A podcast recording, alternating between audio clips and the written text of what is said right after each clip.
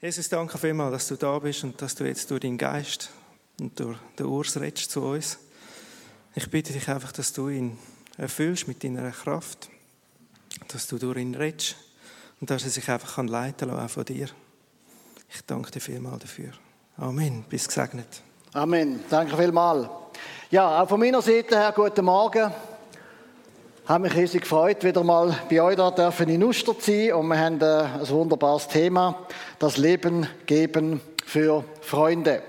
Und es hat schon angeklungen, auch in der Zeit vom Abendmahl und vom äh, ersten Teil, wo wir da miteinander gefeiert haben. Und ich möchte den Text lesen, wo uns da soll begleiten. Johannes 15, 9 bis 15. Niemand hat größere Liebe denn die, dass er sein Leben lässt für seine Freunde. Ihr seid meine Freunde, so ihr tut, was ich euch gebiete. Ich sage hinfort nicht, dass ihr Knechte seid, denn ein Knecht weiß nicht, was sein Herr tut. Euch aber habe ich gesagt, dass ihr Freunde seid, denn alles, was ich von meinem Vater gehört habe, habe ich euch kundgetan. Ihr habt mich nicht erwählt, sondern ich habe euch erwählt und gesetzt, dass ihr hingeht und Frucht bringt und eure Frucht bleibe. Auf das, so ihr den Vater bittet in meinem Namen, er es euch gebe. Das gebiete ich euch, dass ihr euch untereinander liebet. Liebe Gemeinde, liebe Geschwister, wenn man so in die Christenheit hineinschaut, dann muss man sagen, es gibt eigentlich zwei verschiedene Sorten. Zwei verschiedene Arten von Christen. Und ich meine jetzt damit nicht Reformierte und Katholische sondern ich meine eigentlich quer durch die Gemeinden durch, wo Jesus Christus klar verkündet wird, quer durch die Gemeinden durch, wo ganz genau auf dem biblischen Fundament stehen, beobachten wir eben trotzdem immer irgendwo wie zwei unterschiedliche, zwei sehr verschiedene Arten. Und ich habe ja länger dürfen Kirchengeschichte studieren und es hat mich eben interessiert, an was liegt das? An was liegt das, dass große Aufbruchbewegungen, große Erweckungsbewegungen immer wieder nach einer gewissen Zeit ihre, ihre Kraft, ihre Dynamik verlieren und ähm, Finke und Stark, das kann man im Internet nachschlagen, die, was wollen, Finke und Stark sind zwei Kirchengeschichtler aus äh, Amerika und die haben das Buch geschrieben. Ich sage jetzt einfach mal schnell den englischen Titel für die, was dafür interessieren. Die anderen müssen nicht zuhören. Und das heißt Winners and Losers in our religious economy. Also Gewinner und Verlierer in unserer religiösen Marktwirtschaft. Und die haben über Jahre, Jahrzehnte haben sie untersucht, ähm, was passiert eigentlich innerhalb der Christenheit. Und sie haben dann festgestellt bei ihren Untersuchungen, dass es immer wieder einen Teil von sehr aktiven, sehr lebendigen Christen gibt, die sagen, hey, was da in unserer Tradition läuft, das stimmt nicht. Das kann es nicht sein. Wir lesen in der Bibel, ganz besonders in der Apostelgeschichte, lesen wir etwas völlig anderes. Wir lesen von Zeichen, wir lesen von Wunder, wir lesen von Durchbrüchen, wir lesen davon, dass Hunderte mindestens Dutzende, Hunderte und schlussendlich Tausende zum Glauben kommen und das Gemeinde Jesu in einer gewaltigen Art und Weise wächst und sich entwickelt. Und die Gruppe, die ist immer wieder mal parat, den Preis zu zahlen. Den Preis für etwas Neues. Den Preis für einen Aufbruch. Es passiert auch, dass die Gruppe von den anderen, sagen wir jetzt einfach mal, der Traditionellen ausgestoßen wird dass sie wie neu anfangen müssen. Das ist bei den Methodisten so gewesen. Das ist am Anfang von der Pfingstbewegung so gewesen. Das ist bei vielen Gruppierungen so gewesen und sie zahlen einen höheren Preis für einen Neuanfang. Sie suchen Gott von ganzem Herzen. Sie verkünden das Evangelium, sie beten mit den Kranken und sie erleben, wie Gott ihre Hingabe, ihren Eifer, ihres Herzensbegehren segnet und wie ein gewaltiger Aufbruch geschenkt wird. Und dann ist das Eigenartige und Spezielle, dass in der nächsten oder in der übernächsten Generation, manchmal sogar schon bei denen, die am Anfang den Preis gezahlt haben, irgendwann kommt Müdigkeit. Kommt Tradition, kommt Organisation. Und plötzlich sind ganz andere Themen im Vordergrund als das, was Gott eigentlich möchte sehen in seiner, äh, in seiner Gemeinde. Und so passiert es, dass ganze Denominationen, große Gruppierungen eben plötzlich nach einem gewaltigen Aufbruch in eine Stagnation hineinkommen. Es läuft alles äußerlich noch formal richtig ab. Es wird besser ausgebildet, es wird besser organisiert, ähm, man findet schöne neue Formen, aber das ursprüngliche Feuer ist verloren gegangen. Und dann sagen Finke und Stark, nach einer gewissen Zeit fängt das Ganze wieder von vorne an. Also innerhalb einer Aufbruch, innerhalb einer Erweckungsbewegung kommt relativ schnell eine Phase von der Erhaltung, von der Resignation, wo wir Christen nicht mehr so unterwegs sind, wie es Jesus möchte. Und es fängt wieder von vorne an. Und jetzt möchte ich euch fragen, liebe Geschwister, sind wir parat, alle miteinander, nochmal von vorne anzufangen?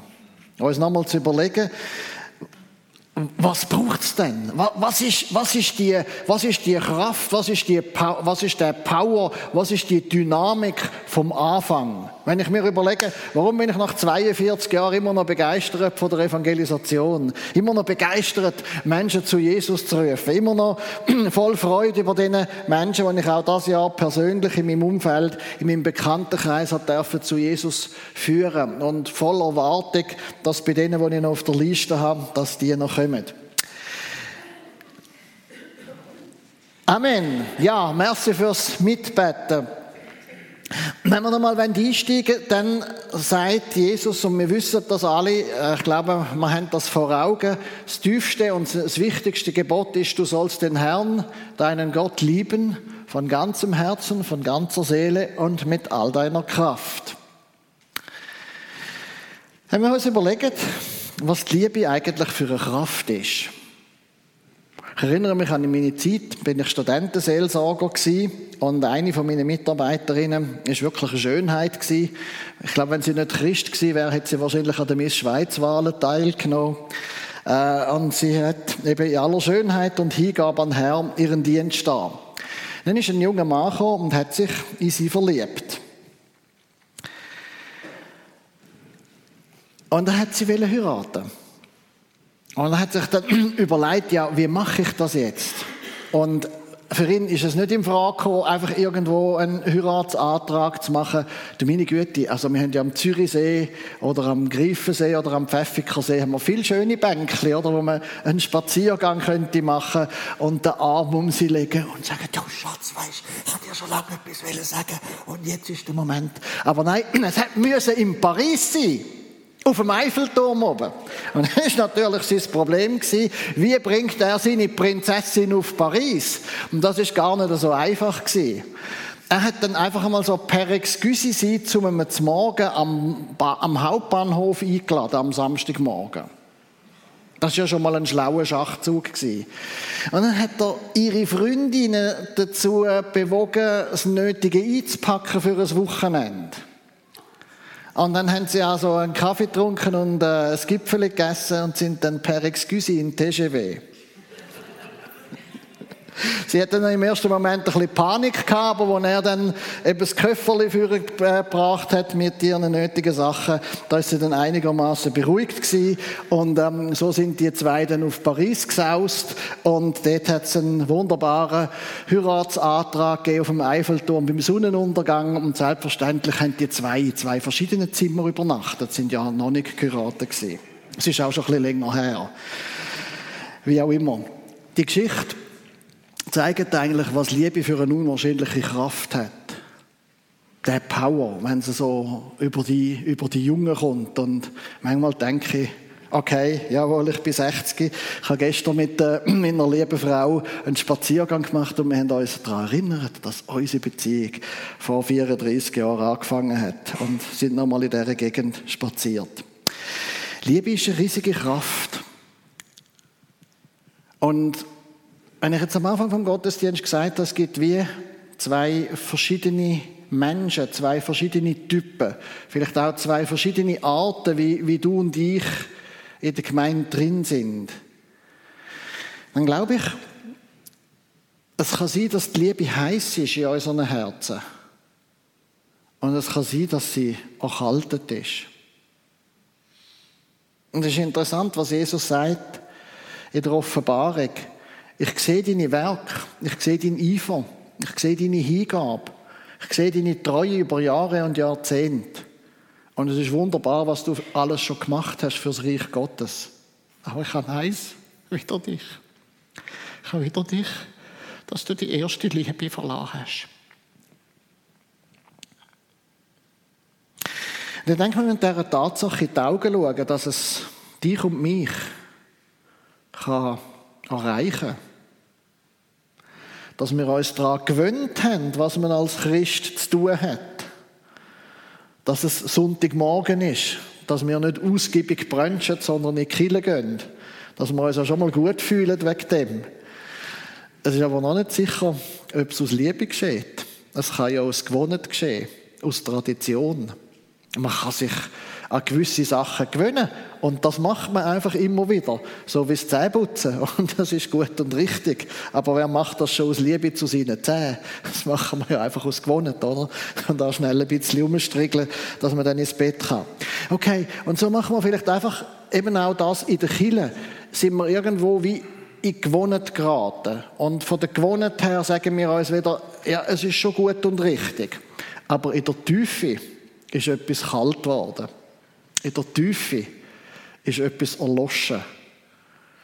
Und es ist nur noch eine äußere, eine äußere Form. Es ist nur noch eine äußere Religiosität. Wie kommen wir daraus raus?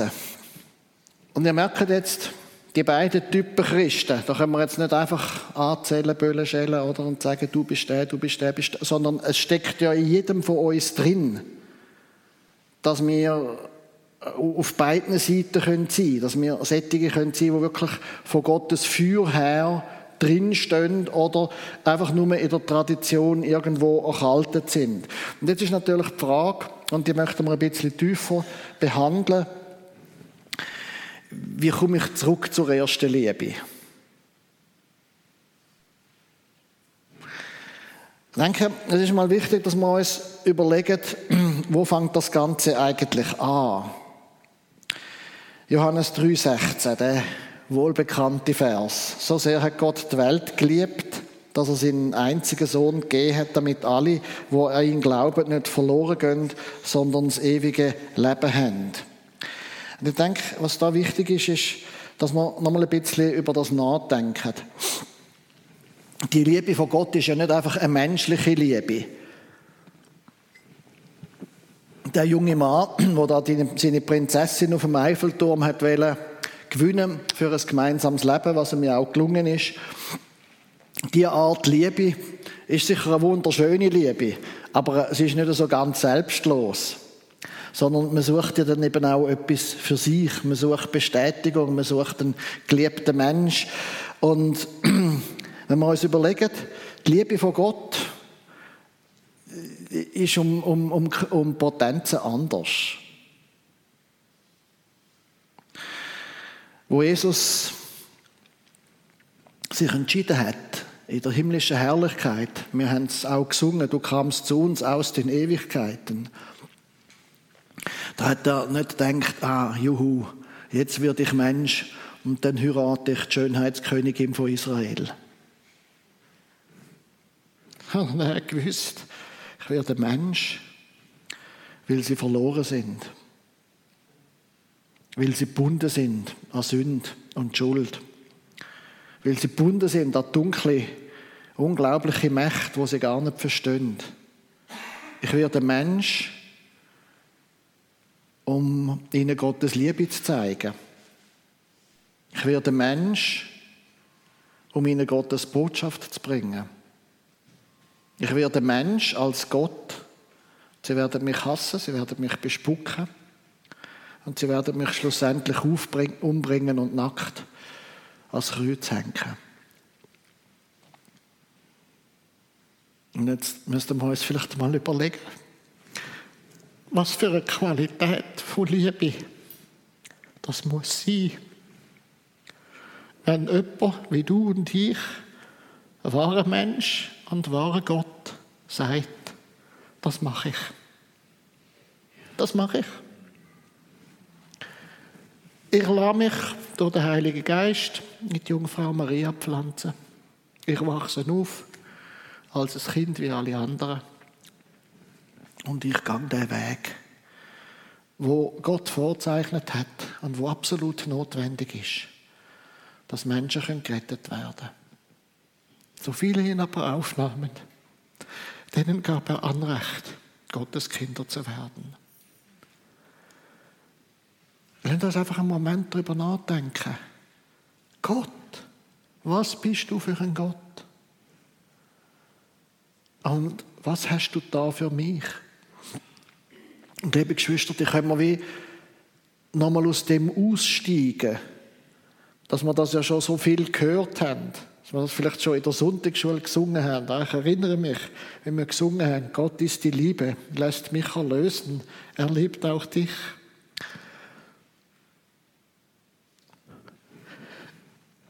können wir, das, können wir nochmal darüber nachdenken, was es heißt. Dass Gott gekommen ist, dass er Mensch geworden ist. Und dass eigentlich dass das Feuer von der Liebe Gottes die Grundlage ist von unserem Leben und von unserem Christsein. Dann können wir uns vielleicht auch noch mal daran erinnern, dass die Religiösen zur Zeit von Jesus, die, die in die brave Gewohnheit hineingewachsen, die, die in die brave Gewohnheit hineingewachsen sind, danke vielmals, vom Tempel, vom, vom Dienst im Tempel, vom Opfer und von allem drum und dran, dass die, da wo Gottes glühende Liebe gekommen ist, genau am falschen Ort gestanden sind. Auf dem Gesetz auf ihrer eigenen Gerechtigkeit, auf ihrer eigenen Religiosität. Und können wir uns das wie vielleicht auch als, als Warnung an uns ankommen lassen, dass auch in dir und mir ein hoher Priester, ein Pharisäer, ein Schriftgelehrter und ein Levit schlummert. Können wir uns die Geschichte vom barmherzigen Samariter nochmal an uns ankommen lassen? wo einer halbtot am Wegrand liegt, weil ein Räuber beraubt und geschlagen und halbtot liegen lassen. Und können wir uns nochmal in die Geschichte hineindenken, dass dann ein Priester kommt und an dem vorbeiläuft, weil er in die muss, in den Tempel. Und dass ein Levit kommt und daran vorbeiläuft, weil er gar keine Zeit hat. Dann kommt so ein Kosovo-Albaner.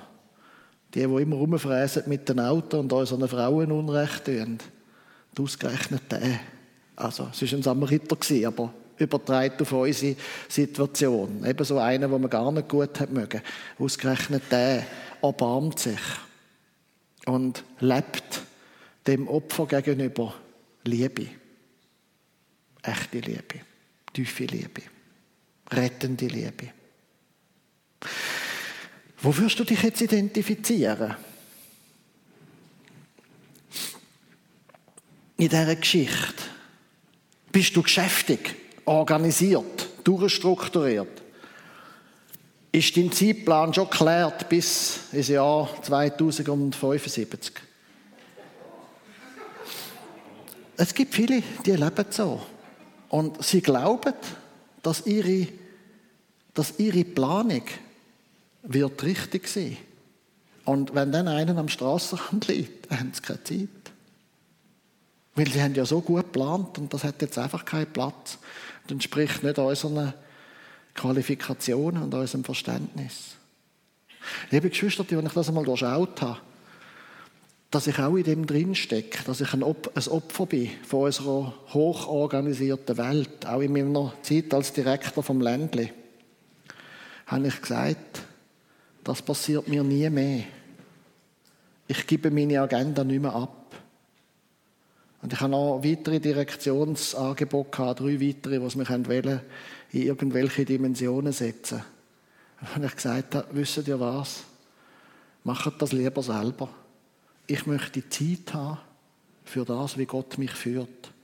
individuell und präzise. Und liebe Geschwister, wenn ich jetzt denke an das Live-Seminar, dass jetzt 70 Gemeinden die regelmäßig durchführen, das Live-Seminar durchgeführt werden in, äh, in der Ukraine, in Rumänien, in Italien und äh, nächste, übernächste Woche fliegen wir nach Amman, nach Jordanien, um die Geschwister zu ausbilden. Letztes Jahr sind etwa 180 Menschen durch Live-Seminar zu Jesus gekommen. Viel mehr, als ich mit eigener Evangelisation hätte können zu Jesus bringen. Und warum? Einfach Zeit haben. Zeit haben für das, was Gott tut. Und wenn ein Mensch kommt und ich merke, Gott gibt mir einen Auftrag an den Mensch, dann habe ich einfach Zeit. Und zwar schnell. Liebe Freund, habe mit dem zusammengearbeitet, arbeite immer noch äh, beruflich mit dem zusammen. Ist jetzt vielleicht besser, den Namen nicht zu nennen. Wir können ihn ja mal Markus nennen. Ich habe gemerkt, durch, den beruflichen Kontakt mit dem Markus, dass er offen ist. Dann habe ich gesagt, du, möchtest du nicht mal in ein Live-Seminar kommen?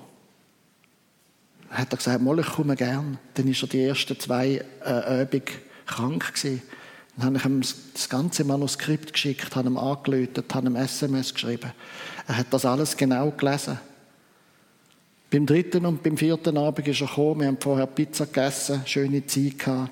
Er hat mit Begeisterung eine Entscheidung getroffen für Jesus. Und ich werde ihn morgen wieder treffen. Wir sind jetzt an der weiteren Nacharbeit. Und ihr Lieben, das ist nur möglich wegen der Zeit, wo ich gesagt habe, ich habe Zeit. Wenn Gott mir Menschen schenkt, habe ich für sie Zeit. Also, als ich den Arek kennenlernen einen polnischen IT-Unternehmer auf der Skipiste, dann hat er mich eingeladen zum Nacht. Dann habe ich gesagt, okay, ich komme, ich habe Zeit. Dann hat er uns eingeladen in der Sommerferien. Dann haben wir gesagt, gut, wir haben eigentlich irgendwo als Mittelmeer wählen und für einen Schweizer ist es vielleicht nicht gerade die großartigste Destination auf Polen, Sommerferien machen. Aber wir haben dort das Evangelium verkünden und Tarek hat Jesus gefunden. Und das ist Zeit.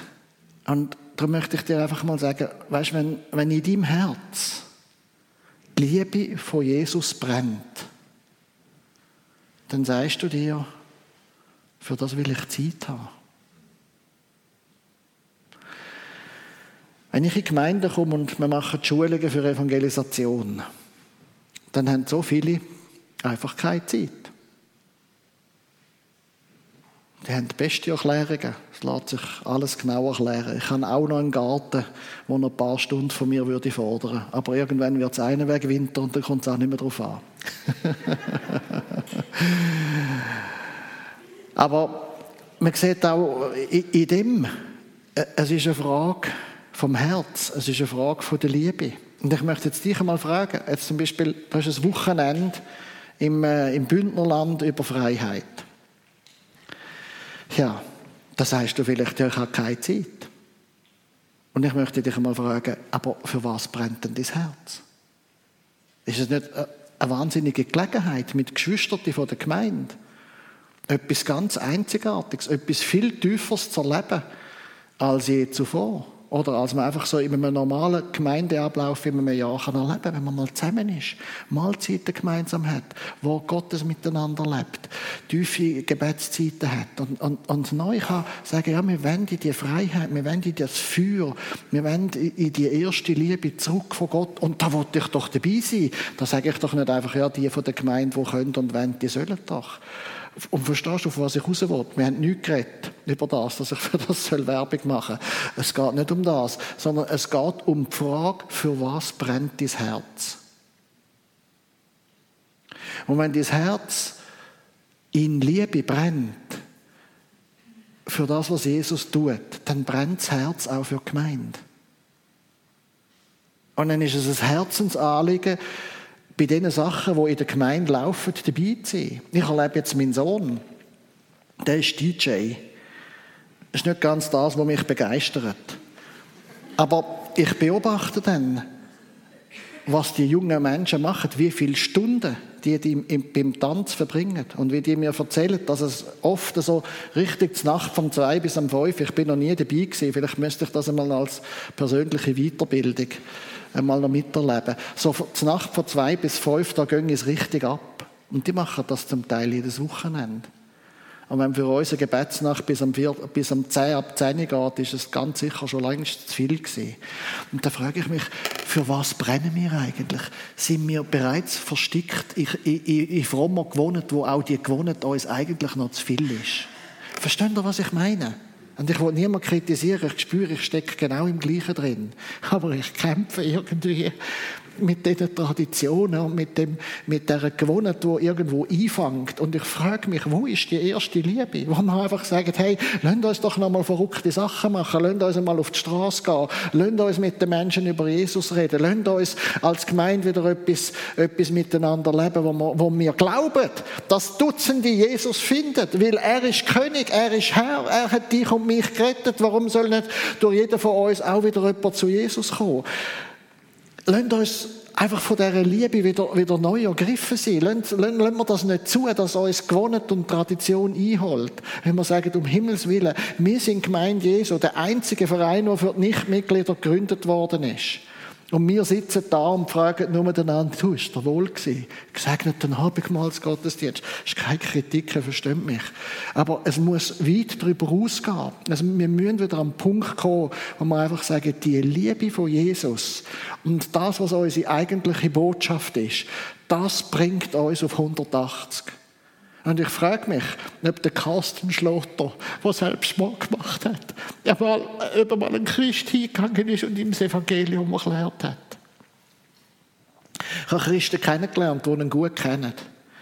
Und die sind einfach vor dieser Fassade, vor dieser perfekten Familie, wo irgendwo vor dem Morgenessen schon drei, vier Stunden Sport gemacht haben und ähnliches. Die haben, die haben einfach den einfachen Vers, gell, Edwin, was uns einmal noch bewegt hat in den 70er Jahren. Wir haben gewusst, gerade du brauchst Jesus. Das haben wir eigentlich jedem wollen sagen. Sind wir noch an dem Punkt, wo wir können sagen, jeder Mensch, wo mir ihm begegnet, egal ob am Bankschalter oder im Tram oder, oder in der S-Bahn, dass wir eigentlich das tiefste im Herz wissen, der braucht Jesus. Und wenn er ihn nicht findet, Kind ist er verloren ich bin mitschuldig, dass er verloren geht. Können wir nochmal an den Punkt kommen, wo wir einfach sagen, Herr, erbarm dich. Dass wir einfach so in unserer Tradition irgendwo Sonntag für Sonntag und Tag für Tag unserer Gewohnheit nachgehen. Und hilf uns einfach aus dem raus. Gib uns nochmal dieses Feuer. Offenbar dich meinem Herzen nochmal neu. Lass mich noch mal staunen über das, Gott ist die Liebe. Lass mich erlösen. Er sandte Jesus, den treuen Heiland. Lasst uns über das noch mal neu staunen und lasst uns vielleicht auch irgendwo die, die Gewohnheit in unserem Herz, ja, dass wir uns daran gewöhnt haben, dass wir das schon so oft gehört haben, lasst uns das einfach mal noch mal durchbrechen. Entschuldigung. Und an den Punkt kommen, wo wir einfach sagen, Jesus, berühre mein Herz nochmal neu. Lass mich einfach nochmal noch mal ganz neu darüber staunen. Und, und lass mich nochmal von dem ergriffen sein. Dass du wirklich mich liebst. Und dass du für mich vom Himmel gekommen bist. Und dass du für mich dein Leben gegeben hast. Vielleicht ist es uns noch eine Hilfe, wenn wir nochmal mit dem Paulus mitdenken. Wenn wir uns überlegen, der Paulus war ein Saulus Eifriger in der religiösen Tradition als jeder andere. Intelligenter als alle anderen. Hingehender. Und trotzdem ist es bei ihm einfach Religiosität. Und er ist in seiner Religiosität so weit gegangen, dass er Christen verfolgt hat. Und dann ist ihm Jesus begegnet. Und er ist vom Tag an verwandelt gewesen. Und im, im Galater 2, Vers 20 sagt er dann, nicht mehr länger ich lebe, sondern Jesus Christus lebt in mir. Und der Sohn Gottes hat sich für mich hingegeben. Und was ich jetzt noch lebe, möchte ich in der Hingabe an den Sohn Gottes, an den Jesus leben. Und man spürt im ganzen Dienst von Paulus, in all den Gemeinden, die er gegründet hat, in all den Predigten, die er gehalten hat, und in den Briefen, die er uns überliefert hat, wie ihn, wie ihn die, die Glut, die Vision von dem, von dem Jesus, wo sich für ihn hingegeben hat, wie ihn das bewegt hat. Wie ihm das durchgehen lassen hat durch Not, Angst, Verfolgung, Trübsal, Schwierigkeit, wenn er nichts gefürchtet hat und bis, bis zu seinem Tod ähm, für den Jesus brennt hat. Ich habe es so auf dem Herz, dass wir heute einfach in das hineinkommen und vielleicht auch das nochmal lesen, was da steht. Ihr habt mich nicht erwählt, sondern ich habe euch erwählt und gesetzt, dass ihr hingeht und Frucht bringt und eure Frucht bleibe. Auf das, so ihr den Vater bittet in meinem Namen, er es euch gebe. Können wir nochmal an den Punkt kommen, wo wir jetzt einfach heute Morgen das auch uns anholen und sagen, das, dass ich jetzt in dieser Kille sitze, das, dass ich Christ bin, das ist nicht, weil ich mir das erwählt habe, sondern das ist, weil er mich erwählt hat, weil er mich gerufen hat. Und vielleicht haltest du für dich einfach auch nochmal inne und redest in den nächsten Moment einfach auch ganz persönlich mit Jesus. Und sagen wir ihm, oh Jesus, du hast mich erwählt. Und du hast mich teuer gekauft. Und du hast mich gesetzt, dass ich Frucht bringe. Und dass die Frucht bleibt. Aber irgendwo ist etwas schief gelaufen. Ich bin auch als Christ wieder meine eigenen Wege gegangen. Ich vermisse das, was du tust. Dass es mehr geschieht durch meine Hände.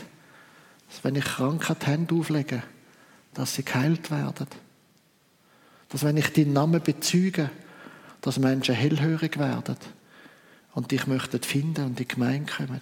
Ich vermisse Jesus, dass das geschieht. Ich bitte dich, bitte dich um Vergebung, dass es nicht geschehen ist. Und ich bitte dich darum, dass es wieder neu und mehr durch mich kann geschehen Und ganz zum Schluss, bevor wir dann einfach noch möchten, die Zeit vom Gebet und von der Fürbitte haben miteinander, möchte ich noch aus dem Johannes 17 lesen. Johannes 17, 2.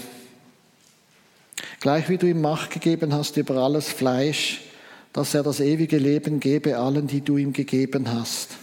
Das ist aber das ewige Leben, dass sie dich, den allein wahren Gott und den du gesandt hast, Jesus Christus, erkennen.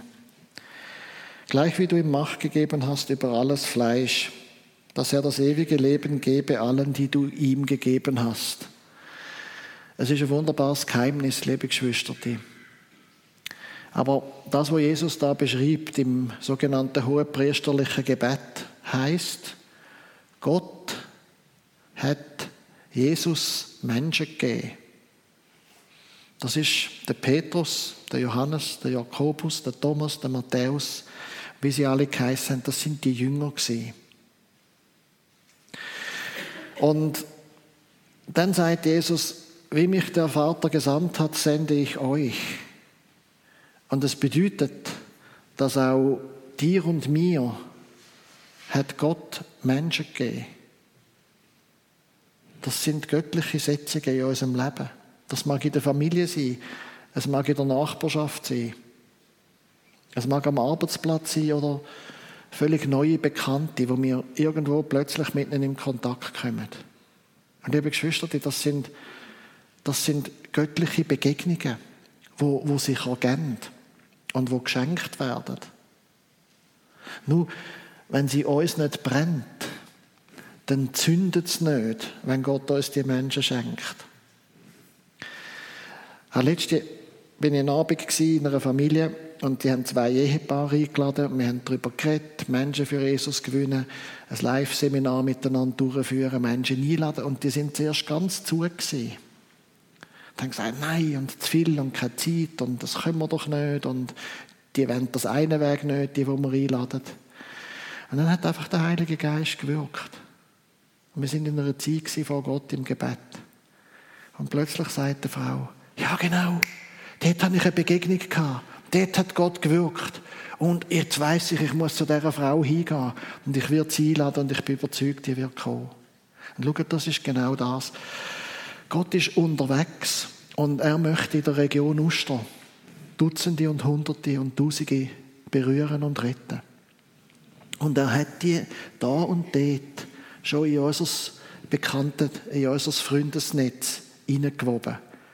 Wir begegnen denen eben vielleicht in der Nachbarschaft, vielleicht in der eigenen Familie, vielleicht am Arbeitsplatz irgendwo. Und wenn wir mit diesen Menschen reden, spüren wir plötzlich, wie eine Kraft in der Luft liegt, in dieser Beziehung. Und dann ist nachher die Frage, ist in mir die glühende Liebe von Jesus, dass ich sofort merke, wow, da ist einer. So wie ich damals das gemerkt habe. Ich habe den Arek auf der Skipiste kennengelernt und ich habe auf die Sekunde gemerkt, Gott ist da etwas am tun und habe sofort meine Agenda und alles auf das eingestellt. Und um das geht's. Wenn sie mir innen brennt, dann zündet sofort, wenn Gott in den Begegnungen etwas arrangiert, und ich merke, das sind die Menschen, wo Gott mir schenkt und ich fange ihnen an dienen. Und du kannst eigentlich ganz ruhig sein. Wenn das passiert, wenn es im Herz ihnen brennt, fängt ein Dienst an, diesen Menschen, wo die ganz sicher berührt und schlussendlich gerettet werden. Aber wenn es in mir ihnen nicht brennt, dann merke ich es nicht. Oder ich merke es nur mit zu wenig. Oder ich realisiere es, aber habe nachher keine Zeit. Oder ich vergesse es wieder. Oder ich werde einfach von meiner Agenda weggestrudelt. Versteht ihr den Zusammenhang? Und darum geht es ganz entscheidend darum, dass wir Buß tun und am Punkt von der ersten Liebe zurückkommen.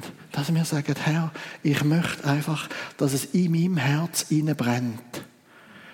Brennt in der Liebe zu dir und dass es brennt in der Liebe zu den Menschen, wo du mir schenkst. Und ich möchte mich verpflichten, diesen Menschen dann auch zu dienen. Aber wir müssen uns eigentlich nicht einmal verpflichten. Von dem Moment an, wo die Liebe im Herz brennt, passiert es von selber. Dass einfach den Menschen, die Gott uns schenkt, auch unsere Zeit und unsere Agenda gehört. Also möchten wir es doch einfach so machen. Wenn Gott zu dir geredet hat, komm doch einfach jetzt in den nächsten Moment nach vorne und wir möchten einfach miteinander beten und ganz, ganz etwas Einfaches beten. Einfach beten, Herr, ich möchte wieder brennen in der ersten Liebe. Vergib mir, dass ich die erste Liebe verloren habe. Vergib mir, dass ich nur noch in Tradition und Gewohnheit mein Christsein lebe. Und hilf mir, ganz neu von dieser ersten Liebe anzündet zu sein. Darf ich Geschwister die bitten, uns vielleicht auch an den Instrument nochmal zu dienen und dann möchte ich einfach einladen, führen zu kommen, Ihr dürft auch am Platz beten. Wir machen jetzt keinen Unterschied. Das sind jetzt die Heiligen, die führen kommen und die weniger Heiligen, die am Platz bleiben. Das machen wir ganz sicher nicht. Aber wer einfach das auf dem Herz hat und er sagt, hey, ich möchte jetzt noch mit jemandem beten, ich möchte an dem 8. Ähm, September ein Zeichen setzen ein Zeichen vor mir und vor Gott. Ich möchte zurück. Ich möchte neu von dieser ersten Liebe angezündet werden. Ich möchte auch da vorne sein und mit denen beten, die führen kommen. Lasst uns einfach noch eine Zeit haben vor Gottes Angesicht, wo wir den Fokus, den Gott uns heute Morgen geschenkt hat, möchten vertiefen. Wir wollen in unseren Herzen wieder die erste Liebe. Danke vielmals.